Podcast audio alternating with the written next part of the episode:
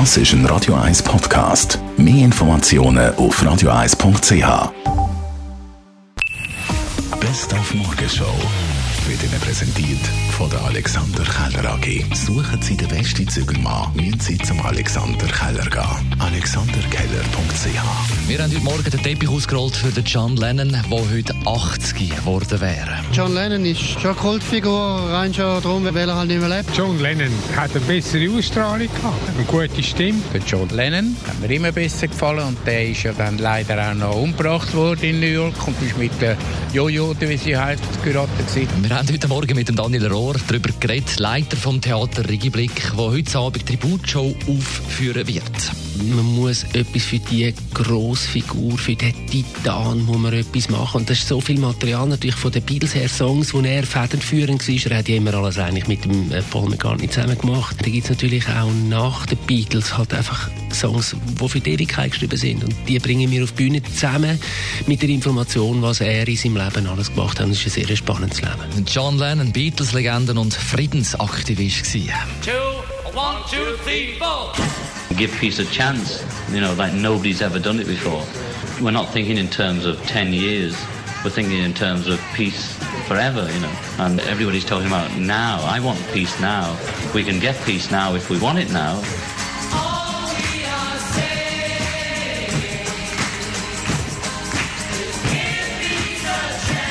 Eat for peace, breathe for peace, and dance for peace, and make love for peace, you know.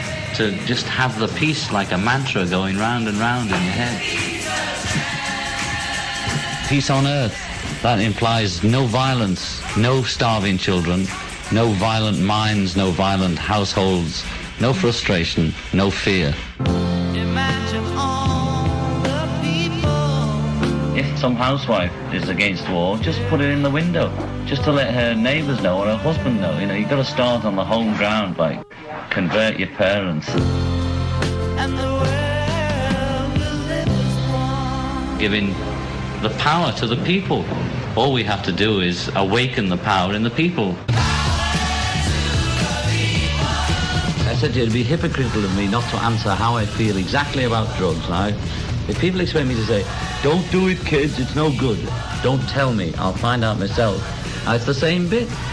You know, I can't tell them that. I can say, think peace, think peace. But it's up to them what to do. It's really up to them, you know. Nobody told me be days like these. as a Beatle, we made it, and there was nothing to do. We had money, we had uh, fame, and there was no joy. And then I met Yoko.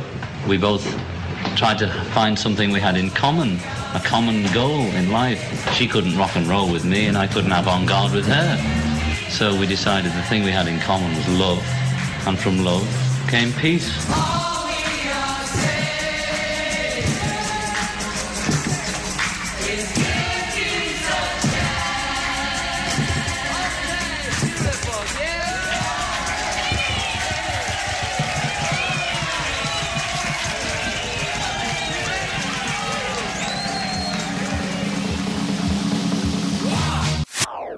Das ist ein Radio 1 Podcast. Mehr Informationen auf radio1.ch.